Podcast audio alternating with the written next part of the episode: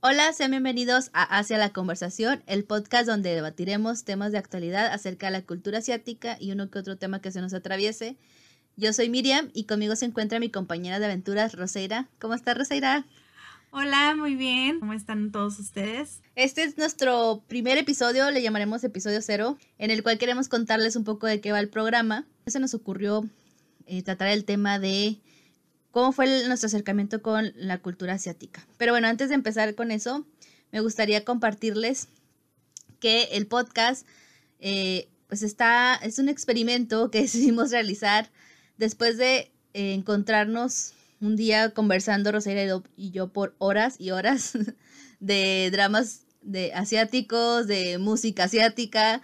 Eh, nos dimos cuenta que había una necesidad de saber más y encontrar más información este, y no había, o sea, no teníamos a nadie más que compartiera como esto. Entonces, justo salió, salió esa idea por este, este proyecto hacia la conversación para que podamos encontrar a todas aquellas personas que están ahí regadas en el ciberespacio, que se sientan un poco solas o que incluso estén, este, ya tengan ahí un par de amigos o dos y se unan a esta comunidad que queremos crear.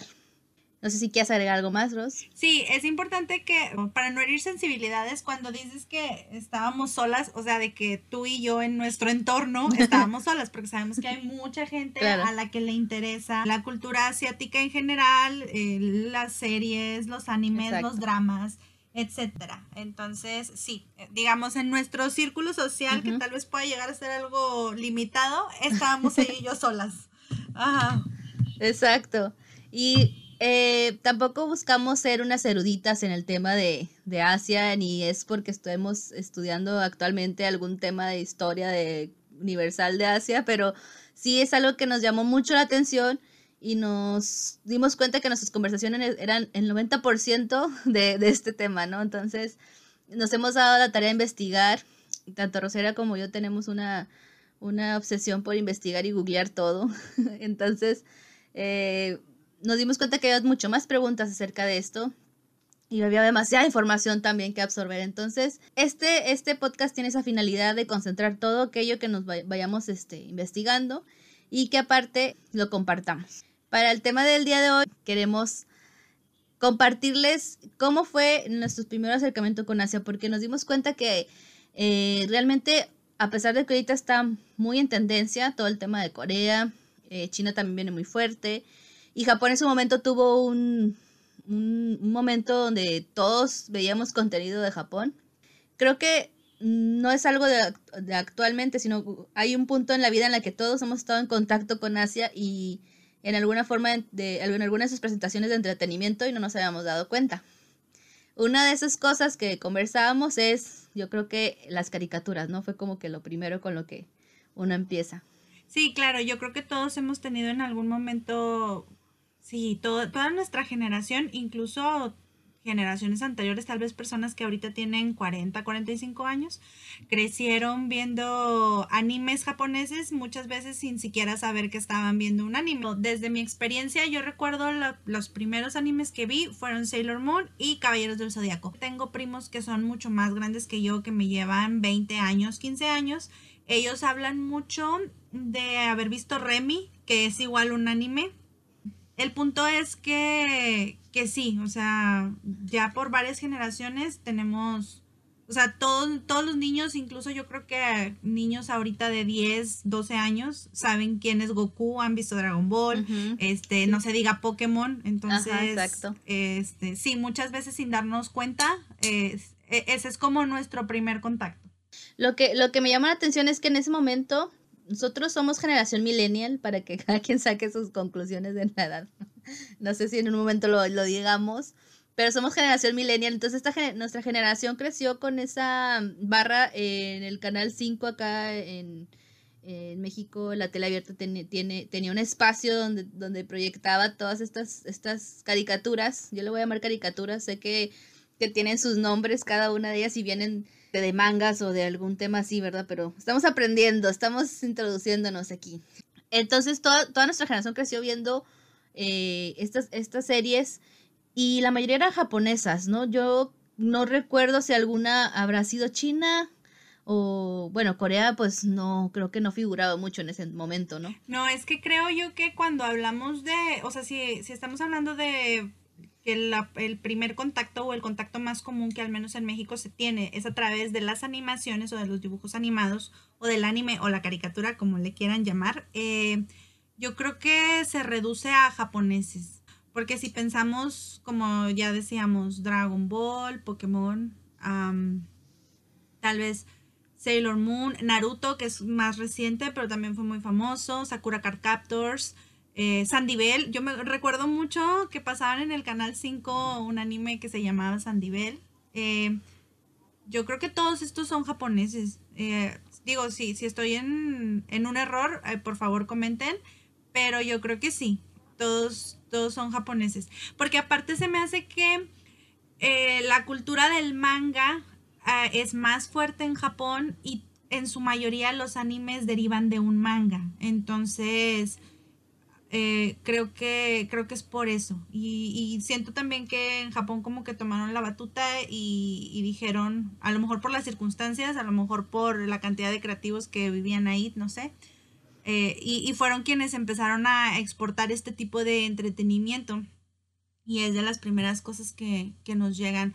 También como, considera, como se consideran como contenido para niños, pienso yo también que es más fácil que llegue o que hayan llegado primero todas estas versiones animadas a, por ejemplo, los dramas que por mucho tiempo a lo mejor estuvieron ahí en, el inframundo del ciberespacio, lo, todo el mundo los veía como en páginas no, no muy legales, por decirlo de alguna manera. Eh, pero, y yo creo que tendrán unos años, a lo mejor unos cinco años que como que ahora sí viene súper fuerte y, con Netflix y todos estos servicios de streaming, pues se está globalizando el entretenimiento, así es. Yo recuerdo, y, lo, te lo comentaba en alguna ocasión, también ah, en tele de paga había una, una serie de, de, caricaturas muy, muy curiosas que te contaba que Super Cerdita era una de ellas las que veía.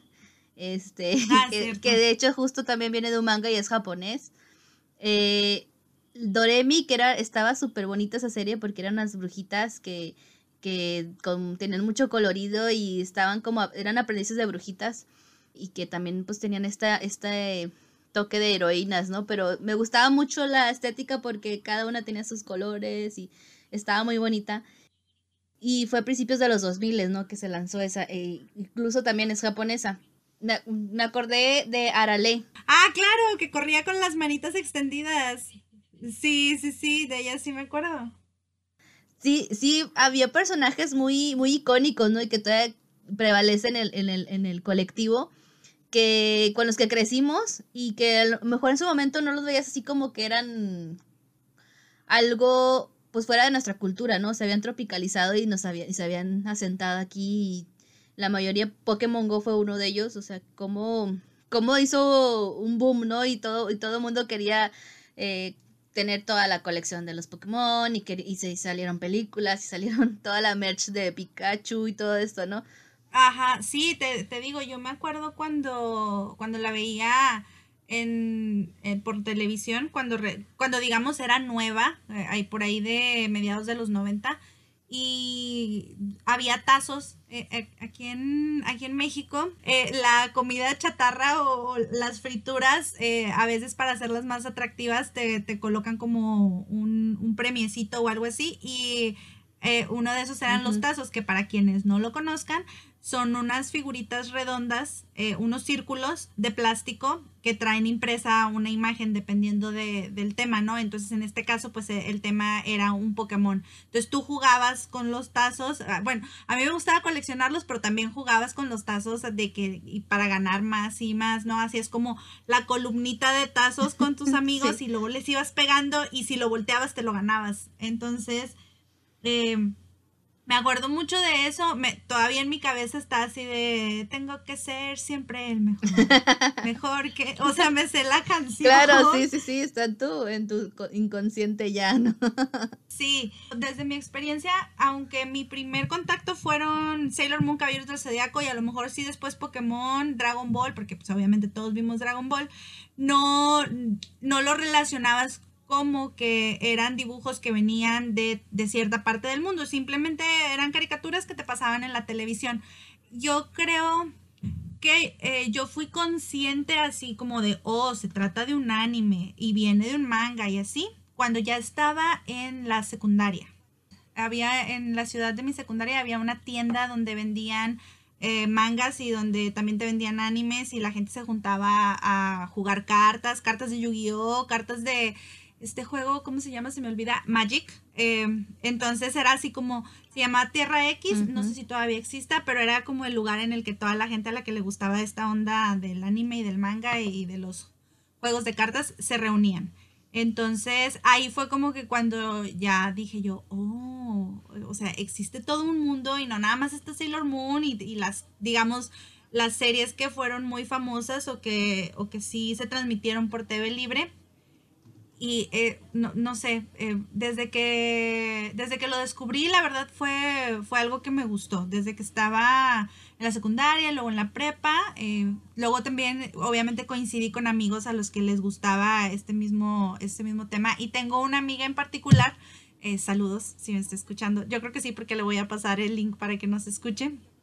Iscali se llama. Claro, sí. ella, ahora sí que no sé cómo llegó, pero también le gustó y ella sí es como más intensa, ¿no? Ella se ponía a investigar, entraba a foros, me acuerdo que había unos foros este, que se llamaban Ocio Joven en aquel entonces, eh, no sé si todavía existan, y ahí había así como dedicados a, a otakus, que es como se le denomina a las personas de, de, este lado del charco, a los que les gusta este tipo de cosas. Y ella se metía a los foros y conoció mucha gente por, ese medio y ya luego ella me decía, ay, ve esta serie o ve esta otra. Me acuerdo mucho de una que se llama Marmalade Boy, eh, que la vi con ella. Eh, otra que se llamaba Shaman King, que también la pasaban por TV y, y también la vi con ella. Íbamos como descubriendo juntas eh, las, las, series que, se que podíamos ver. Luego también tú mencionaste ahorita televisión por cable. Había un canal, no sé si tú recuerdes, eh, al menos en el cable de allá de, de, mi ciudad, que se llamaba um, Animax. Entonces todo el tiempo era programación de anime. Eh, había un anime que me encantaba que se llamaba El Príncipe del Tenis. Estaba súper intenso. El Príncipe del Tenis. del tenis. O sea, el deporte, el tenis de deporte. Sí, sí, claro, tenis deporte. Ah, ok. Entonces se trataba, a lo mejor, fíjate, a lo mejor la, la, trama te va, te va a sonar, digamos, familiar. Era un chico eh, que era, tenía un don privilegiado para jugar el tenis y él se había educado toda su vida, eh, no me recuerdo si en Inglaterra o en Estados Unidos, pero en el occidente, ¿no? Entonces, de repente regresa a Japón, entra a una secundaria en Japón y obviamente es la celebridad de la secundaria porque pues es súper famoso, ha participado en muchas competencias de tenis y así, y hay un equipo de tenis en la secundaria. Y entonces en el equipo de tenis de la secundaria pues está él que es el nuevo, pero así súper bueno para jugar. Y luego el típico que ya es más grande, pero súper experimentado, pero también súper bueno. Este, y luego el otro que está como medio aprendiendo y los que jugaban tenis de pareja y así. Entonces, pues era básicamente la vida de ellos en la secundaria y los partidos que tenían, sus competencias y que si ibas a ir a la competencia mundial del tenis y no sé qué.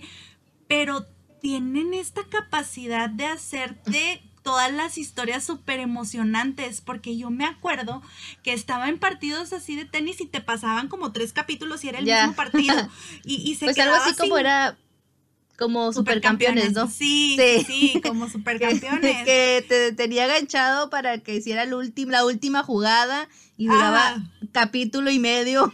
Corriendo hacia la portería, sí. Pensando en todo su, toda su historia en ese, que la hizo llegar a ese preciso momento. Y era un drama así que tensionante, ¿no? Sí, sí, sí. Y eso, fíjate que ahorita que lo recuerdo, se traduce a los dramas que, ahora hemos estado viendo mucho tú y yo. O sea, e, ese manejo de la tensión y del dejar, del dejarte así como súper clavado, sí es, o sea, como no sé, siento que los asiáticos magistral. tienen un don, exacto, tienen un don para, para lograr esos momentos. O sea, porque ahora que lo pienso, digo, ¿cómo puede ser que de niña me emocionara tanto viendo así a un tipo jugando tenis y o igual con Capitán Subasa, o sea, eh, es lo mismo jugando fútbol. Eh, y luego, no sé, esos momentos son muy de, anime, al menos de los que yo he visto, que sí he visto bastantitos, tampoco es que sea la súper experta, pero si te fijas en todo, o sea, las peleas de Goku es igual, ¿no? Alargan el momento y te recuerdas. Los torneos, sí, sí, sí. Eh, exacto.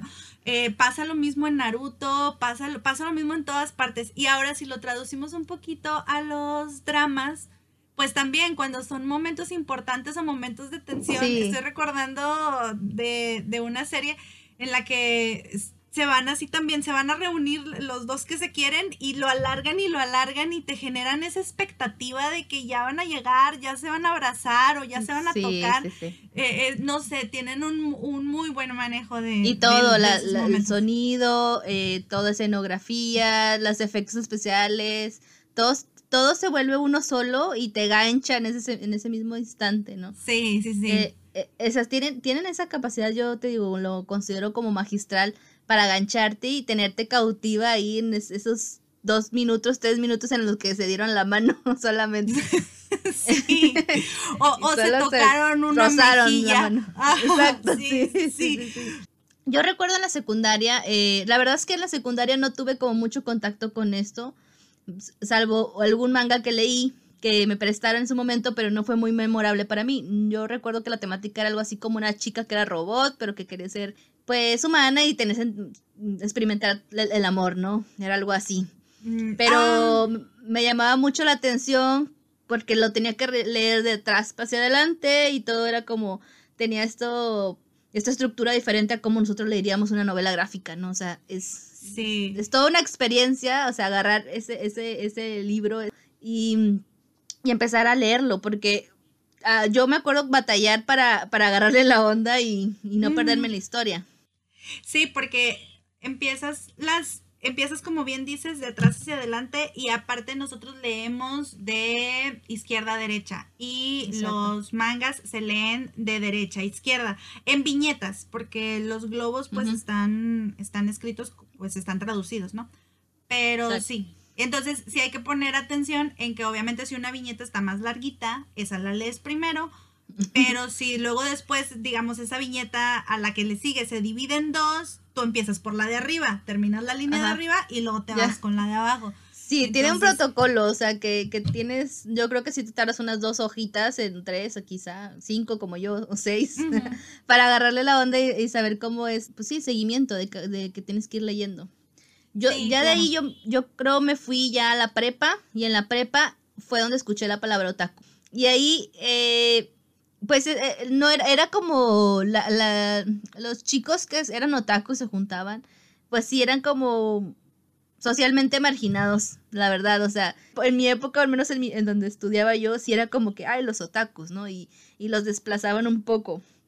Y mm, digo, esto, esto se vive siempre, ¿no? Siempre como que los círculos sociales y los, y en esa justo quieres como encajar, e, era la, era la época en donde había muchas tribus urbanas y, creo que hoy en día no se ve tanto, al menos no lo he visto, no lo he visto en esas generaciones hoy en día. Pero sí teníamos como muy marcadas nuestras, nuestras tribus, ¿no? O sea, dónde, en dónde pertenecíamos y todos querían pertenecer a algún punto. Pero la, la otaku era muy llamativa a todas las demás porque pues tenían esta, esta vestimenta diferente, las chicas a veces traían sus orejitas, este, había gente que incluso ya manejaban algo del cosplay, que el cosplay pues esa es la, caracterización de su, de su personaje favorito, ¿no? Y este, entonces sí llamaban mucho la atención, pero en ese momento yo no, yo, yo decía, no, no tengo nada que ver con los, con los otaku. Yo decía, no, porque no me identificaba con los otaku. Y ahora entiendo que viene, viene de, este, de esta ola que, que tuvo Japón en su momento, ¿no? Y que, y que formó a, muchas, a muchos de los chavos en ese momento. Pero digo, en eso a mí no fue como, todavía no estaba yo muy intrigada por lo que era Asia. Me llama la atención lo que dices de cómo distinguías a lo mejor a un otaku de una persona, no sé, de un emo o de un gótico, por decirlo. Sí. Pero oh, tal vez tiene que ver que pues tú creciste en una ciudad mucho más grande que yo yo soy de una ciudad muy pequeña, eh, de hecho podríamos denominarlo un pueblito, pero yo iba a la secundaria y a la prepa a una ciudad un poquito más grande. Aún así, eh, es mucho más chica que la ciudad en la que tú creciste. Entonces, fíjate que allá los otakus, o sea, sí, igual eran como los raritos, eh, pero no, no llegaban como a un punto de distinguirse por cómo se vestían o cómo se peinaban. Era más como en la mochila traías pines de, tu anime favorito, cosas así. Así era más como se... Colgando en la pokebola. Sí, ándale, llaveritos o pines en la mochila o a lo mejor playeras, tal vez playeras sí con, no sé, con algún motivo de, cierto anime o cierto manga. Ajá, eh, eso, eso era como se distinguían. Yo fíjate que nunca me consideré otaku, la verdad, porque sí me gusta, o sea, me, he visto varios animes y he leído varios mangas, de hecho compré algunos porque me gustaba, pero pues bueno, eh, mis limitaciones económicas en aquel entonces pues eran mayores, ¿verdad? Porque me daban como 50 pesos por semana y de ahí yo tenía que guardarme para todas, para todas mis necesidades adolescentes. Entonces, no, no, no le pude invertir mucho. Pero, o sea, sí me gustaban, pero te digo, yo no me considero así como tan clavada en esas cosas. Mm, aún y cuando me gustaban y sí le investigaba y esto y lo otro, no. Y fíjate que una de las cosas que también me llama la atención es que, hasta donde tengo entendido, el término otaku en Japón es un insulto. No estoy segura de a qué se refiere específicamente, porque aquí nosotros lo hemos traducido a una persona a la que le gusta específicamente la, los animes. Así como afinidades, ¿no? Exactamente, ajá, que tiene afinidad y, en general por la cultura asiática, porque luego después a través de esta misma amiga este, me enteré que existían las lolitas y que existían una serie también de, de tribus dentro de Japón que luego después el, personas acá en, el occidente pues encontraron afinidad con eso y también se caracterizaban de, cierta o cual manera. A, todo ese grupo de personas se les denomina así. Yo no creo que aquí se ha visto tanto como un insulto, pero allá sí es como si te dicen otaku, te están insultando. Lo comentaba yo justo por eso, porque en ese momento eh, sí era, era esa, esa mm, se le daba como esa connotación a veces a, esa tribu urbana, yo le voy a llamar tribu urbana. Pero hoy en día es todo lo contrario, ¿no? O sea, el, al menos ahora, pero claro, ahora viene más fuerte y creo que lo que está más se está posicionando es el Hayu, el coreano, lo, lo coreano, todo lo coreano. Pero viene de una forma en la que es muy tendencia, ¿no? Está en todas partes, lo ves en redes sociales, están imponiendo modas, están haciendo una música muy, muy, muy atractiva y, ves cómo puedes comparar eso, nuestra generación puede comparar cómo, cómo se está viviendo esas dos olas, ¿no? Que vienen de Asia, o sea, cómo en ese momento se vivió el tema de, Japón y ahora el tema de Corea. Entonces está como muy interesante cómo llega y se, se, se posiciona en México. Y México, pues sí tiene sus contrastes, ¿no? Culturalmente hablando, sí hay cosas muy, muy contrastantes. Sí, es que los coreanos llegaron como como con todo, ¿no? En el sentido de que eh, el skincare es, su, o sea, también tiene de unos años para acá en, que la gente empezó a voltear así como la piel de, de, los coreanos y desde que es perfecta, yo quiero eso, que es lo que se ponen. Y entonces muchas marcas, tanto de skincare como de maquillaje, sobre todo coreanas, este, han tomado bastante popularidad este, de este lado. Hay unas que incluso se venden en Sephora. Eh, también el asunto de los dramas o los K-dramas o doramas, como gusten llamarlos. Yo siento que también de, de, un tiempo hacia acá, o sea, ya están en todas partes.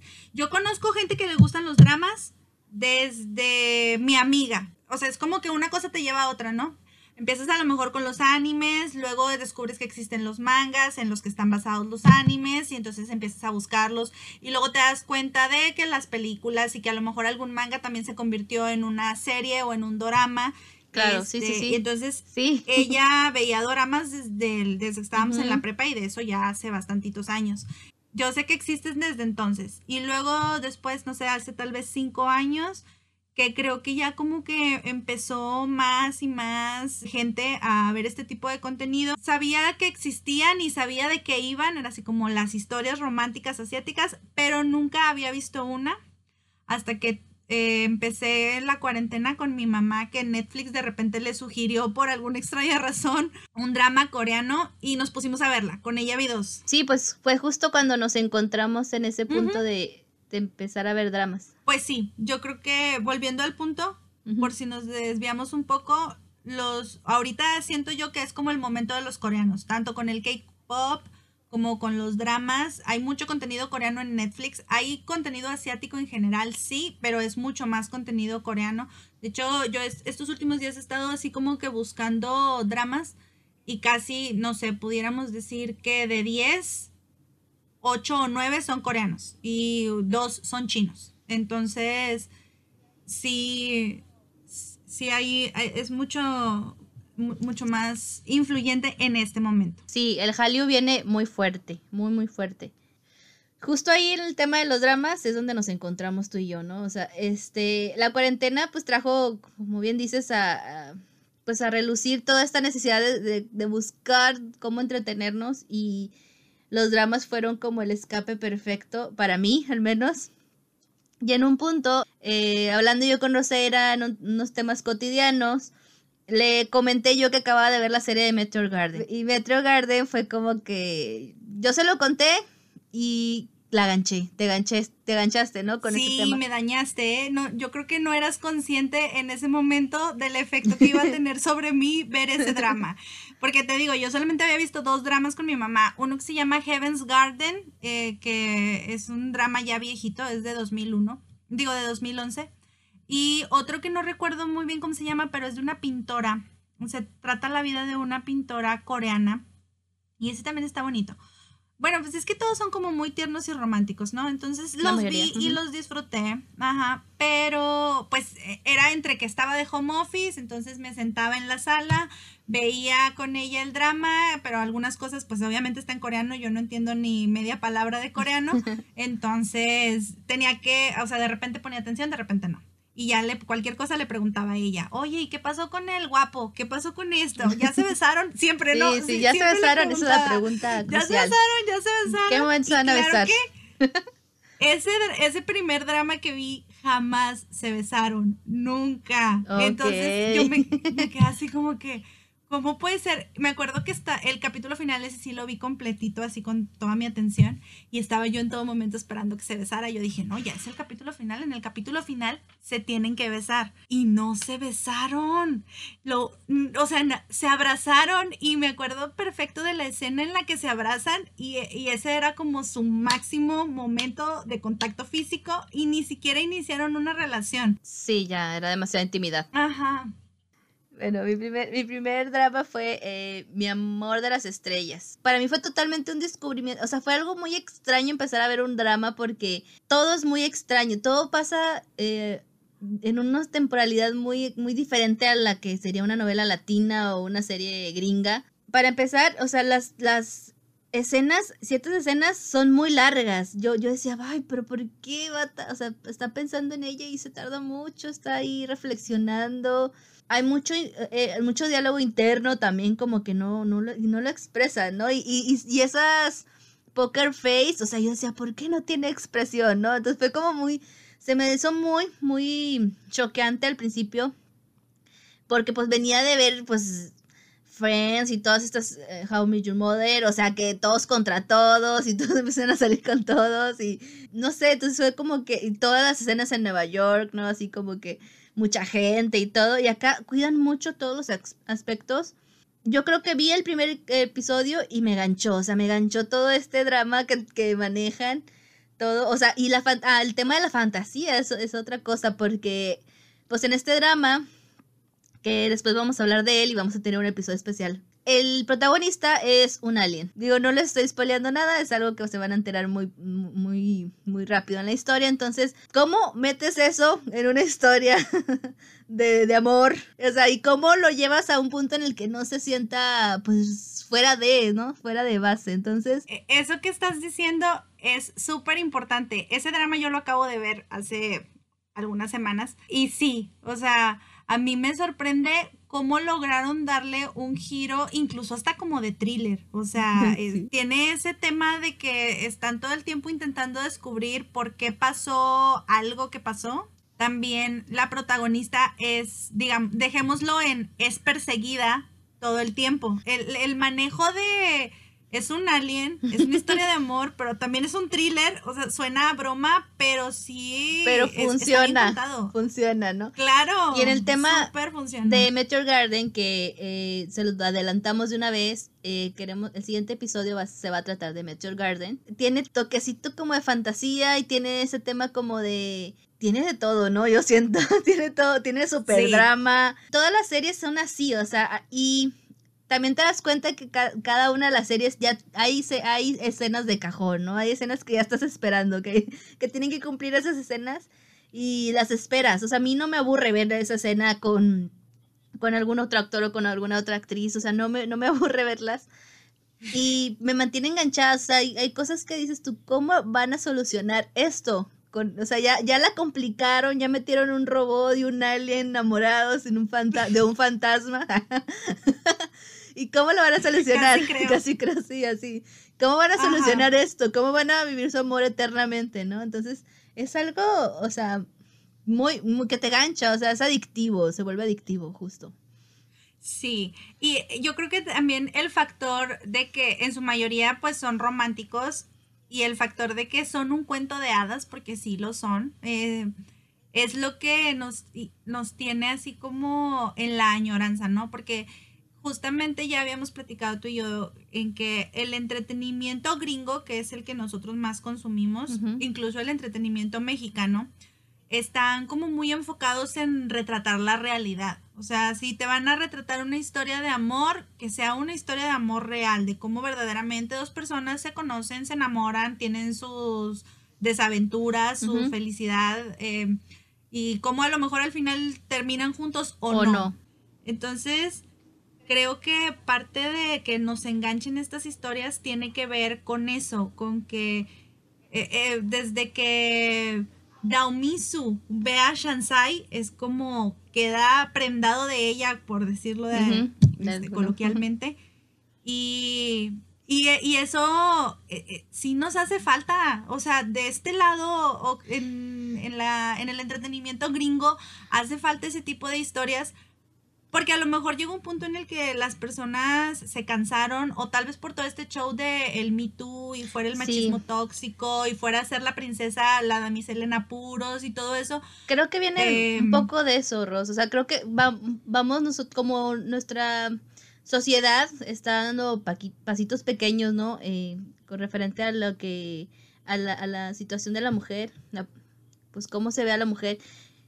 Ha sido como redescubrir cómo volver a contar las historias, les ha costado un poco a, y nos cuesta todavía un poco cómo podemos contar las historias sin caer en lo políticamente correcto, ¿no? Entonces, incorrecto, perdón, sin caer en lo políticamente incorrecto. Entonces, para nosotras que crecimos en esta generación de Disney, que, que, que fueron, pues todas éramos alguna princesa en un momento y encontrar a su príncipe azul, entiendo que todas nos hemos, eh, hemos reeducado y hemos, estamos en este proceso de buscar nuestra, nuestro empoderamiento, pero nos sigue faltando como eso, ¿no? Ya las historias ya ahora son muy... Pues sí, ya, ya ahora, como dices tú, a lo mejor ya se pegan mucho más a lo real y nos enseñan que, bueno, ser independiente está ok y que está muy bien. Y un poquito estamos dejando la parte del romanticismo, ¿no? ya estamos dejando de romantizar las cosas para mí, bueno, para mí en lo personal, el entretenimiento tiene que darme un poco de eso porque sí, me hace falta. O sea, yo sé que estamos reinventándonos, estamos evolucionando como sociedad y cada persona tiene que estar consciente de, trabajarlo. Pero creo que Asia lo hace muy bien y, y viene con, nos, Netflix hace esta sinergia con ellos súper bien y nos, pues se vuelve una bomba para nosotras de, de que, ok, aquí está lo que quería, esto es lo que estaba buscando, ¿no? Entonces, sí son series que alegran el corazón y que quizá aquí ya no se están contando del todo, al menos así ya no se están contando, como se cuentan todavía en Asia. Y el manejo incluso que tienen con los idols, ¿no? Con las celebridades y las, los actores. Tienen una industria muy consolidada, con una fórmula muy establecida, a lo mejor quizá para algunas podrás notar que ya está una fórmula hecha, pero el contenido es exhaustivo, o sea, salen y salen y salen y salen series. Nosotras intentamos ver las mayores series posibles. Tenemos una lista enorme, justo hoy revisamos Rosario y yo la lista que tenemos por, por ver de dramas y es, es, es, un mundo, ¿no? O sea, y la verdad no creo que esté mal eh, del todo. O sea, sí hay que ser conscientes al, al ver el contenido y analizar realmente que muchas cosas son ficticias y funcionan en la ficción, ¿no? Y creo que ese es, el, es justo lo que queremos tratar aquí. Esa, esa parte en la que, ok, es entretenimiento, pero vamos a, invitarlos a, reflexionar cada uno de los temas y agarrar lo que nos lo, lo, bueno de las series y también decir, oye, puedo aprender de esta situación, ¿no? O sea, no, no quiero decir que hay algo malo, sino vamos a aprender todos de, de los dramas. No, no hay que decir que son malos porque la mujer todavía tiene una posición un poco desfavorecedora a lo que tenemos actualmente en, en Latinoamérica. O intentamos más bien en Latinoamérica. Pero sí, pues, ¿por qué nos siguen llamando la atención? O sea, respondernos como esa, esa, esa, pregunta, ¿no? Sí, justamente eso que acabas de decir es bien importante. Yo creo que el entretenimiento en general pues es precisamente para distraerte, ¿no? Todos tenemos una vida personal. claro. Todos Exacto. tenemos problemas, problemas, en nuestras relaciones, uh -huh. en nuestros trabajos, en nuestra escuela, eh, qué sé yo. Necesidades, claro, es. anhelos, sueños. Exacto. Todos tenemos eso mismo. Entonces, yo, por ejemplo, pienso, salgo de la oficina y a veces salgo así de que súper estresada porque tengo que hacer alguna entrega y lo que quiero es llegar a mi casa a ver algo que me haga feliz, a ver algo que me distraiga y que me relaje. No quiero llegar a ver a Diego Luna matando a no sé cuántas personas por, y, y, estresarme por eso, ¿sabes? Y estresar, porque, uh -huh. eh, o sea, es válido, todo el entretenimiento es válido. Claro, sí, sí, sí. Y hay y series, visto, o sea. Eh, exacto, hay, hay uh -huh. series que retratan la realidad que son muy buenas, pero en lo personal a mí me pasa, por ejemplo, eh, también el año pasado vi una serie en Amazon Prime que está muy buena, se las recomiendo si pueden verla, que se llama Un extraño enemigo. Eh, esta serie nos cuenta los hechos que sucedieron aquí en México en el 68. Quien es de México y conoce un poquito de historia sabe que 2 de octubre de 1968 es una fecha muy sensible porque hubo una trágica, eh, un trágico homicidio pues, o muchos, sí, porque pues, se, se, mataron a, a genocidio, genocidio exacto. Eh, sí, es, justamente esa es la palabra, genocidio, a estudiantes que en aquel momento se estaban rebelando contra, contra el gobierno, estaban inconformes. Bueno, no vamos a entrar en detalles. Uh -huh. El asunto es que la serie trata ese tema. Aquí todos ¿no? llorando. sí, ya sé.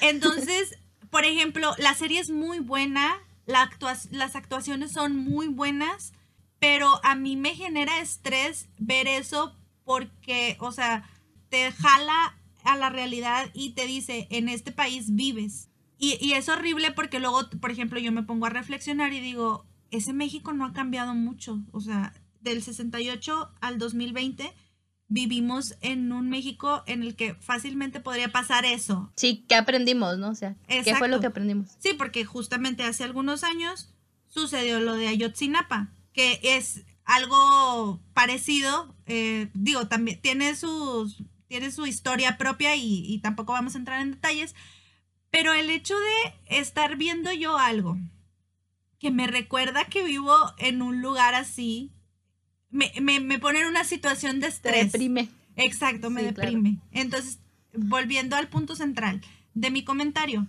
sí, todo el entretenimiento es válido y no significa que esta serie o de las que, que, les acabo de hablar es mala, porque para nada, es una muy buena serie, está muy bien producida, tiene muy buenas actuaciones, pero también es válido que quieras llegar a tu casa a prender la tele y ver que dos personas se aman y vive y se quieren y luchan por estar y luchan juntos, por su amor y sí, se claro. tardan 10 mil, claro, y y tardan 10 minutos en una escena para llegar corriendo de un lado a otro de un puente, abrazarse y después perderse en una isla de... Sí, yo creo que lo que quieres decir, pues es, es como hay entretenimiento para todo tipo de momentos, ¿no? O sea, tú tienes un momento que quieres relajarte y están los dramas o quieres quieres experimentar algo del amor, te sientes algo solo, puedes ver dramas. Quieres este, estar contenta, puedes ver dramas, ¿sabes? O incluso hay, hay, hay dramas pues, más tensos, ¿no? O sea, entonces, y lo mismo pasa con el contenido occidental, mexicano, gringo, o sea, hay como para todos y para el momento que, que gustes. Todos tenemos, debemos de tener la capacidad de elegir qué es lo que queremos ver y si un día quieres estresarte por recordar la realidad del lugar en el que vives, puedes ponerte a ver narcos o puedes ponerte a ver eso. Si un día quieres vivir el romance y estar en las nubes, entonces te puedes poner a ver un drama. Este, o si un día se te antoja ver eh, drag queens, te pones a ver RuPaul. Y, y creo que tú también en tus comentarios anteriores mencionaste algo que es clave. Cada uno tenemos la capacidad de al ver algo, al leer algo, armarnos un criterio y que lo estés viendo en una serie no significa que tu cabeza lo traduzca a, ah, eso está bien porque lo vi en la tele. No es cierto. O me va a pasar, eso me va a pasar a mí. No. Exactamente. No, no nos va a pasar. Entonces, precisamente para, ese es uno de los puntos centrales por los que decidimos eh, compartir nuestros puntos de vista acerca del contenido asiático que vemos, porque a partir de lo que estamos viendo nos genera una conversación nos genera una discusión y no, significa que esté bien yo o que estés bien tú o que esté bien el contenido, sino que precisamente lo interesante es la conversación que se genera alrededor de todo eso. Exacto. Y lo que pueda llegar a, cuestionarte, eh, porque también otra de las cosas que creo yo que a mí me impactaron más hay muchas cosas que vas aprendiendo a través de lo que ves eh, sobre la cultura asiática, sobre cómo viven este, los coreanos, sobre qué concepción tienen del amor, qué concepción tienen de la familia. Eh, y hay muchas cosas en las que somos muy parecidos, en las que son, pues hay sentimientos eh, o reacciones que son universales, pero también hay muchas cosas en las que somos muy diferentes. A mí me pasó, por ejemplo, cuando tú llegaste a mi vida y me, y me dañaste con Meteor Garden, o sea, sí me costaba al principio ver algunas cosas y, yo me quedaba así como, un momento, ¿por qué está pasando esto? ¿Por qué está sucediendo esto otro? Este, ¿Por qué esto les parece romántico? ¿O por qué ella siempre está asustada? No sé. Eh, con toda la cantidad de información que hay, ya yo, por ejemplo, estoy viendo una serie e inmediatamente me pongo a investigar quién es el actor, de dónde, en qué otros eh, dramas ha salido, cuántos años tiene. Eh, luego los, también me pasa que los quiero buscar en redes sociales y es un poquito difícil porque... Sí, sobre todo los chinos. Sí, porque no tienen redes sociales, eh, no tienen Instagram, no tienen Facebook no tienen Twitter y los que lo tienen es como muy limitado. Siento yo que no lo manejan ellos. Es como sus agencias de publicidad les hacen un Instagram o un Twitter y postean una foto cada cuatro meses. Entonces, es, e, e, esa parte también me, se me hace interesante y me genera curiosidad, porque yo estoy, yo por ejemplo sigo a Maluma, entonces Maluma todos los días sube una foto, siempre está en sus stories, entonces estoy acostumbrada todo el tiempo a saber dónde está Maluma, qué está haciendo. Y de su vida personal un poco, ¿no? Sí, claro, entonces con estos actores no es así. No, es, es muy difícil, es muy difícil saber si realmente está saliendo con la protagonista o no, porque todo está muy manejado, o sea, está como que hay fotos eh, a propósito, em, el fandom es muy de volar su imaginación y hay mucho, muchas teorías muy extrañas que nunca se terminan de, no sabes si es cierto o no, o sea, es una industria muy curiosa, muy, obviamente desde ahí, o sea, desde justo dices, o sea, desde la, desde la, cómo el actor convive con sus fans, hacen meetings. Aquí Maluma no hace un meeting.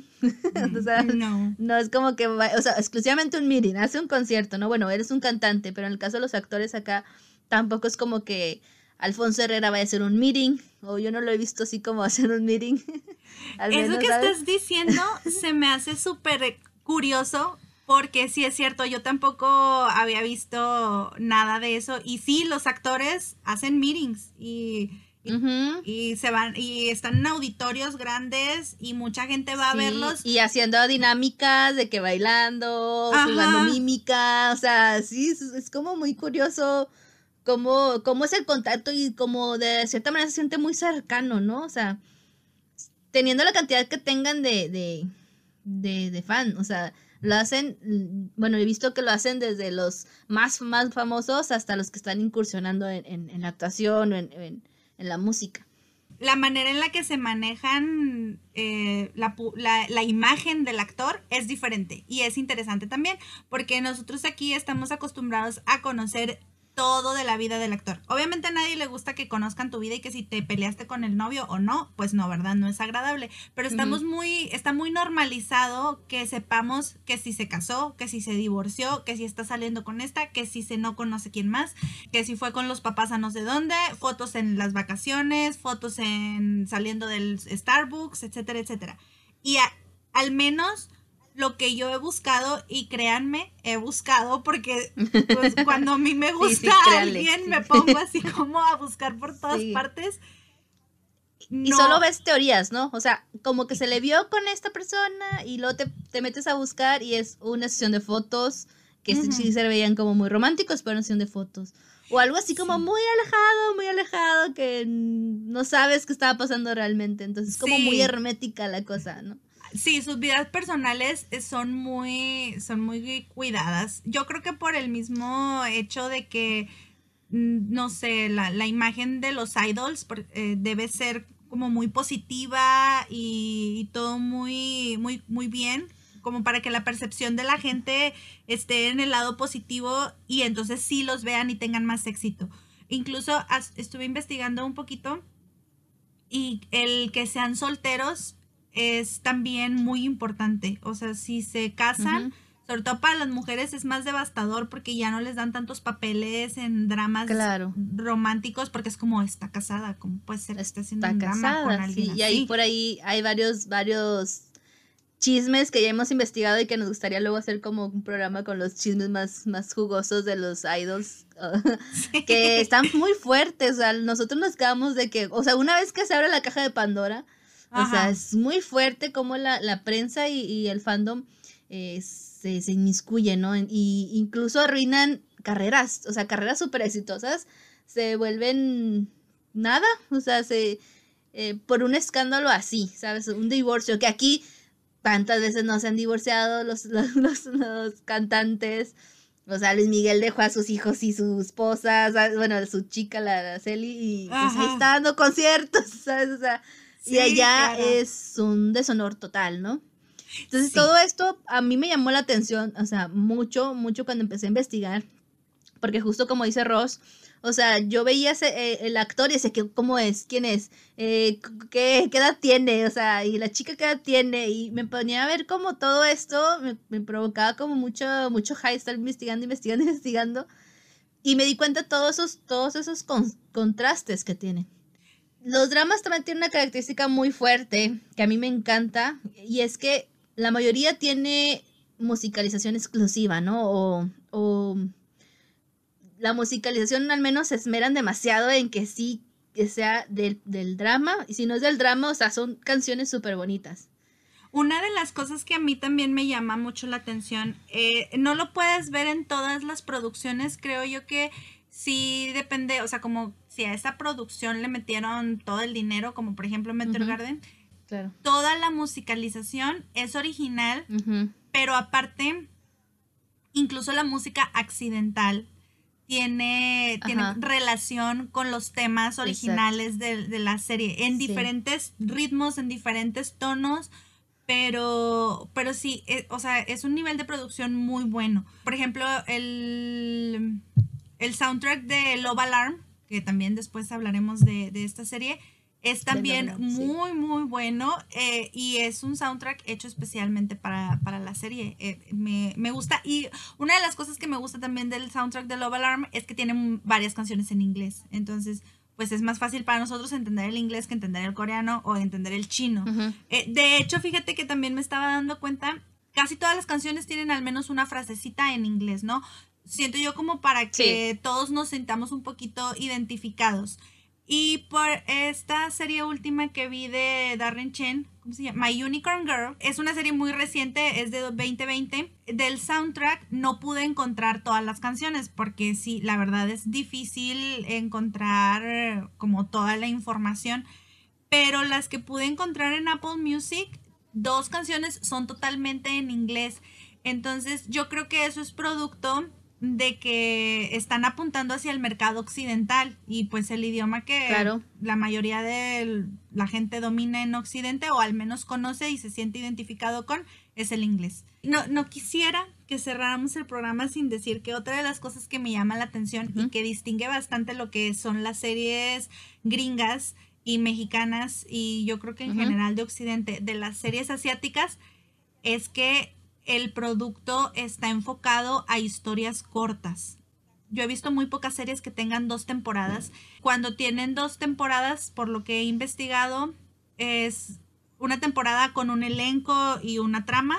Y la segunda ah, temporada es como más o Quizá cambia. Exacto, va de la misma trama, pero cambia de, elenco. Eh, y en su mayoría. eso también es algo súper raro. Es algo súper raro para nosotros, ¿no? O sea, sí tú te casas con la idea de que es un personaje y allá no, eso es muy fácil para, bueno, yo he visto ya varios dramas que sí cambian el elenco. Sobre todo las coreanas, en su mayoría tienen de 16 a 20 capítulos y en esos 16, 20 capítulos se desarrolla toda la historia. En las chinas varía un poquito más, son de 20, entre 30, a veces hasta 40, 50, dependiendo. 40, sí hemos sí, he visto unos de 40 pero son historias cortas, es algo que te, que te consumes rápido y el mercado occidental está más orientado a que tú te enamores y te identifiques con unos personajes y los vayas siguiendo por N cantidad de temporadas. Explotan. Exacto. Sí, claro. Creo que esa, ese formato que tienen en Asia de hacer series enfocados en historias cortas eh, favorece a que haya tantos y tantos idols. Porque, pues, ah, sí. tienes todo el tiempo, o sea, estamos hablando de que la emisión de una de un drama a lo mejor dura mes y medio, dos meses. Eh, dos, tres meses a lo mucho. Exacto, tres meses a lo mucho. Y aquí te y en dos, tres meses ya se está proyectando, o sea, es demasiado rápido. Y, entonces por eso hay tanto contenido, por eso hay tantos dramas y todo el tiempo están eh, saliendo nuevos y hay con nuevos actores y hay como más proyección para los actores de todas partes, coreanos y chinos y japoneses y aquí ella. Los gringos eh, y nosotros estamos más limitados porque tienes a cierto número de actores que son populares y que te funcionan y a ellos, como bien dices tú, los explotas por la cantidad de temporadas que puedas. Un ejemplo es Grey's Anatomy, que ya lleva como 16 temporadas. No, sí, bye. Sí, tenía muchas temporadas. Y no sé, esa parte a mí sí me gusta porque siento que puedo ver más historias, más variedad de personas, más... Eh, y yo que soy muy impaciente, sí me gusta que empiece y termine la historia en 16 capítulos. Y creo que ahorita con el boom del streaming, o sea, es justo lo que la gente busca. O sea, tú buscas aventarte un maratón un fin de semana porque tú no ves la tele o no, te, no tienes acceso a un dispositivo para verlo entre semana y estar pegado a cierto horario. Claro, ahorita Netflix ya se unió a como al high también de estar haciendo estrenos y subiendo por semana. Pero igual al final del día te, están todas completas, ¿no? Si tú te quieres esperar a que termine la serie, la ves toda completa. Y que sean 16, 15 capítulos, o sea, lo hace muy adictivo porque llegas al clima rápido, lo resuelves rápido y luego vuelves a ver otra y empiezas otra vez a conocer a todos los personajes y luego llegas al clima desenlace, va y otra vez la que sigue. Entonces es muy, muy, muy adictivo. O sea, a mí me ha pasado que yo ya estoy así como que necesito. Ahorita justo acabo de terminar unas series que tenía ahí pendientes y estoy, ¿cuál va a seguir? Porque yo necesito al menos aventarme mi episodio diario y al fin de semana aventarme los 6, 7 episodios que me estoy viendo porque pues cuarentena, entonces no hay como mucho que hacer y los chinitos y los asiáticos, en general los, los coreanos y todos llenan mi corazón todo el tiempo. Entonces, este, para mí ahorita ya se volvió parte de mi, de mi cotidianidad. Eh, lo que sí es que sí, son productos súper, súper completos. O sea, lo que hablábamos. Los vestuarios también, todo el diseño de personajes, o sea, te crean una, una chica que, en la cual te puedas identificar o no, dependiendo del, del rol que vayan a, a tener. Y los chicos, que eso también fue algo que con lo primerito que choqué, pues son personas muy bonitas, ¿no? O sea, nosotros estamos muy acostumbrados, ahorita decías Maluma, así como barba y ceja muy poblada y incluso Maluma pareciera mucho mayor de la edad que tiene. Bueno, y, habrá quien le pregunte si y pueda creer que Maluma es, es femenino, pero no, porque si lo comparas con los asiáticos, no, Maluma es así ah, sí, sí, masculino y macho. Porque, bueno, en esta nueva, en esta nueva imagen que trae, porque sí, justo tuvo sus momentos en el que la gente lo criticó mucho porque decían que se veía muy femenino. Imagínate, o sea, los asiáticos tienen su piel así súper flawless y luego no, no usan vello facial, o sea, si hay asiáticos que sí tienen, no, sí, bueno, yo he visto ya que he investigado y sí, sí hay asiáticos que sí tienen, pero como no es como muy común, no es muy común como que lo usen, ¿no? Como por su misma canon de belleza, no sé, estética, no lo usan mucho, pero sí he visto. Pues eso de que se pintan el pelo, se hacen tratamientos de skincare, ¿no? En los dramas los puedes ver en las habitaciones de universidades donde están puros hombres y traen sus mascarillas, ¿no? Entonces son como, para mí como diferente ver así como que un chavo que se se preocupa por su piel y en algunos obviamente se ve que se maquillan, aunque, aunque nunca digan que se maquillan. Y ves tú así como que, wow, o sea, no, no, no sé, al principio fue como que no estoy muy segura de esto.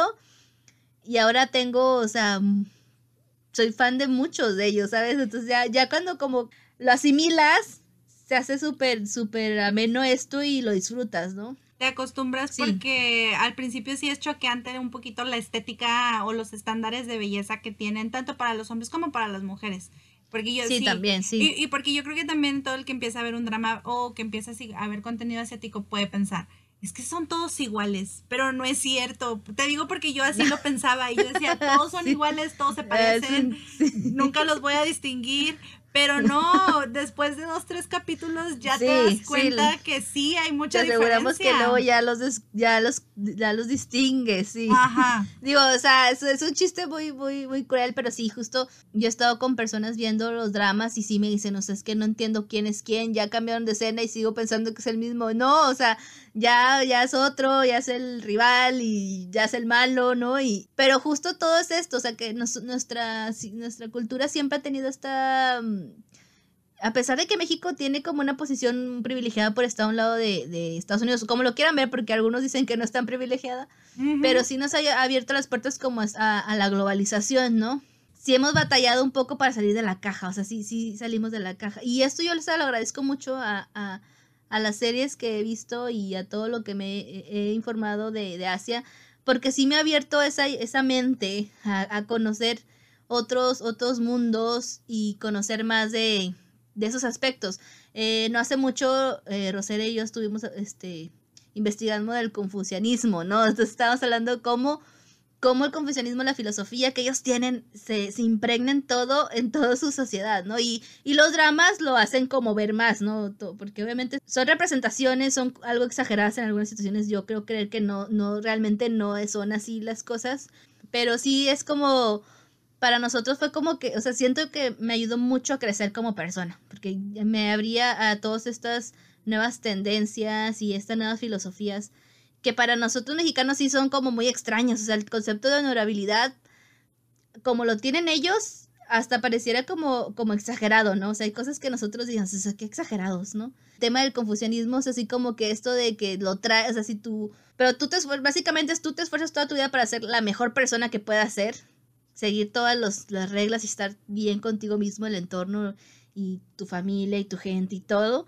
Pero si alguien a un lado tuyo, tu primo, tu hermano, tu papá, comete alguna falta moral, del legal, lo que sea, deshonra a toda la familia, ¿no? Todos se van con él. Tú, ellos se consideran responsables de eso, ¿no? Porque ah, en algún punto pudieron haber interferido o no, siendo hijo o papá, y no lo hiciste, entonces tú tienes que disculparte y tú tienes esta, esta sensación de, de que fallaste, como, ¿no? Entonces es algo muy fuerte porque como mexicano no hay esa, esa, esa parte, ¿no? O sea, bueno, yo no... Sí tenemos el concepto obviamente de moral y los valores, pero a esa posición no, o sea, en ese, en ese punto no. Sí, es que es, es diferente, es una forma de, de, vivir la vida o de ver la vida de, distinta. Entonces, sí es, es interesante conocerla porque nosotros estamos más pues tenemos más contacto con, con, Estados Unidos, con la sociedad occidental, pues obviamente formamos parte de Occidente. Incluso desde que empezamos a, a estudiar, yo recuerdo que no, nunca se profundiza tanto en las culturas asiáticas. Yo, por ejemplo, recuerdo que vemos las cinco civilizaciones que, las primeras cinco civilizaciones en la historia, y ahí están los chinos, y, y ya, es, es como nunca profundizan más. Y por ejemplo, yo que estudié arquitectura, o bueno, tú también, corrígeme si si lo estudiamos en algún momento. Ajá, exacto. Yo no recuerdo en la en mis ah, clases de historia de la arquitectura haber estudiado, por ejemplo, la arquitectura china, la arquitectura japonesa, la arquitectura coreana. Yo creo que es algo que se ve súper superficial. Eh, tal vez en algún momento vi algo de las pagodas. Lo que sí recuerdo es de el metabolismo japonés. Es una corriente que se dio por ahí de los ochentas, más o menos pero solamente eso. Y de ahí en más, al único arquitecto célebre asiático que recuerdo es Tadao Ando. Sí, al unísono. Y, y, eso porque aquí en la ciudad tenemos una obra de él. Tenemos obra. Bueno, digo, Ajá, no, no por él, pero digo, no, no solo por eso se lo conoce, pero no, no hay mucho. O sea, nosotros estamos más concentrados en la historia europea, en el Renacimiento, en la Edad Media. Es, sí conocemos de los italianos, los griegos, los romanos, los ingleses, pero no, no profundizamos en las culturas asiáticas, tal vez porque pues no, no, no tenemos una proximidad geográfica con ellos e, es interesante cómo a través de su entretenimiento, que en estos momentos está así como súper a la mano de todos, puedas empezar a conocer un poquito de eso. Y como dices tú, y eh, eh, me parece un comentario muy acertado, obviamente a través de un drama no te vas a conocer la historia de Corea, no te vas a conocer eh, la verdadera filosofía confucianismo pero sí te da pie para que digas, ah, existe esto, pues déjame lo investigo. Eh, digamos, eh, el entretenimiento te abre la puerta exacto, y ahorita con el internet, exacto, puedes buscar N cantidad de cosas y las vas a encontrar. E, esa parte está muy padre. Yo te decía que me dañaste mucho con Meteor Garden porque fue así como, la, o sea, fuera de la historia que ya lo platicaremos en el próximo programa, me abrió eh, así como la, cabeza a un mundo que no conocía, que es el entretenimiento asiático en general. O sea, yo, de, hecho, antes de, antes de ver dramas, ni siquiera me llamaba la atención conocer Japón, digo, perdón, conocer China, conocer Corea, Japón sí, siempre. Yo tengo mi lista de viajes y, y, Japón está ahí. Pero incluso cuando pensaba en mi viaje a Japón decía, bueno, ya que voy a aprovechar que estoy de aquel lado, voy a Australia. O sea, no me llamaba la atención ir a China. Incluso si me decían así como, ay, China, yo era como que, mm, mm, no, no me agrada tanto. Ajá, sí. así como, no, muchas gracias, no, no me interesa, no me agrada. Pero ahora incluso hasta me interesa aprender el idioma. Y justo creo que es, es eso de Ross, o sea, China tiene, porque justo me pasó lo mismo, que Corea, o sea, para mí, pues con todo el hype que hubo ahorita con Corea, pues yo quería ver coreanas. Pero cuando salté a China, o sea, a ver, a Meteor Garden, que fue con la que me introducí con, con el contenido chino, pues abrió toda esta nueva, todos los demás países que hablan chino, ¿sabes? Entonces, que comparten mucho de, de, de este entretenimiento. Ahora yo veo así como publicaciones en Instagram, que Instagram es ahorita, o sea, tiene demasiada información y donde como te enteras súper rápido de esto. Te, en taiwanés y tienen, tienes hasta árabe, o sea, te das cuenta que en esa, esa parte sí se expandió, ya sí explotó, ¿sabes? En todo, en todo Asia, Medio Oriente y ahora Latinoamérica está súper fuerte. La verdad es que creo que China es como que la clave de todo esto que está pasando porque siento que ellos van a arrasar, en un punto van a arrasar con todo y no es coincidencia, lo hablábamos Rosario la vez pasada, o sea, no es coincidencia que estemos ya hablando de Asia mucho y que Asia esté en tendencia. Digo, fuera de las teorías conspirativas, o sea, tienen mucho que ofrecer realmente y creo que ya se dieron cuenta que tienen que salir de esa, de esa hermeticidad que tenían y que habían estado, pues no sé qué habrá pasado ahí, pero eh, eh, ellos estaban muy metidos en su burbuja y no nos habían permitido como explorarlos tanto. O sea, como consumimos muchas cosas asiáticas, es lo a lo que voy, ¿no? Entonces, yo creo que hoy en día va a haber mucha gente y sigue habiendo mucha gente. Tenemos personas conocidas que se resistan un poco a abrir su mente a este tipo de productos, este tipo de entretenimiento. Sí, Mayela, estamos hablando de ti. Ah, que nos vas a escuchar, Mayela. Al menos este programa lo este tienes que escuchar. Este lo tiene que escuchar. Pero es una amiga que queremos mucho y le mandamos saludos. Pero eh, siento que tienen que abrirse ya a esta nueva ola y, y, esto les va a ayudar mucho. Siento que nos, nos ayuda mucho como personas. Crecemos mucho como personas al conocer eh, de qué va esta cultura, ¿no? Sí. Porque al final del día lo consumimos. Claro, sí, y, y, bueno, lo resumimos en que al final del día es entretenimiento, es para que te relajes, es para que lo pases bien y está bien que abres tu mente y tu corazón a entretenimiento diferente, porque sí se notan las diferencias. Unas pueden ser choqueantes y pueden ser así como que, ay, ¿por qué está pasando esto? Pues aprendes, aprendes de las personas. Descubrir que del otro lado del mundo hay toda una industria que genera miles de millones de dólares y que ser famoso en Asia es equivalente a ser famoso en Occidente porque la cantidad de personas que consumen los productos allá es incalculable, son muchas personas. No, o sea, a mí me gustó mucho esa experiencia, conocer lo que el, el fenómeno que son los idols en, en Asia, porque yo la verdad hasta hace algunos meses pues sí sabía que existían, pero como que no dimensionaba en mi cabeza qué tan grande y qué tan importante era eso a mí me voló la cabeza y, y me gusta mucho y me gusta investigar tanto de los actores como de los que escriben, como de los que producen, eh, como de los que cantan. Por ejemplo, ahorita estoy en mi momento BTS y, y sí, oficialmente tengo 15 años, porque yo antes pensaba así como BTS es para niñas de 15 años, pero sí, la verdad es que sus canciones son buenas, tienen una buena producción, son pegajosas, están, están padres. Ya los distingo a todos, ya me sé el nombre de los siete. Y hay muchos, o sea, ellos ahorita son los más famosos, pero hay infinidad de grupos de K-pop. Está padre para pasar el rato, para entretenerse. Al fin y al cabo es entretenimiento. No es nada serio, no es para que nos pongamos a, a encontrar el significado de la vida, pero sí para intentar platicarlo.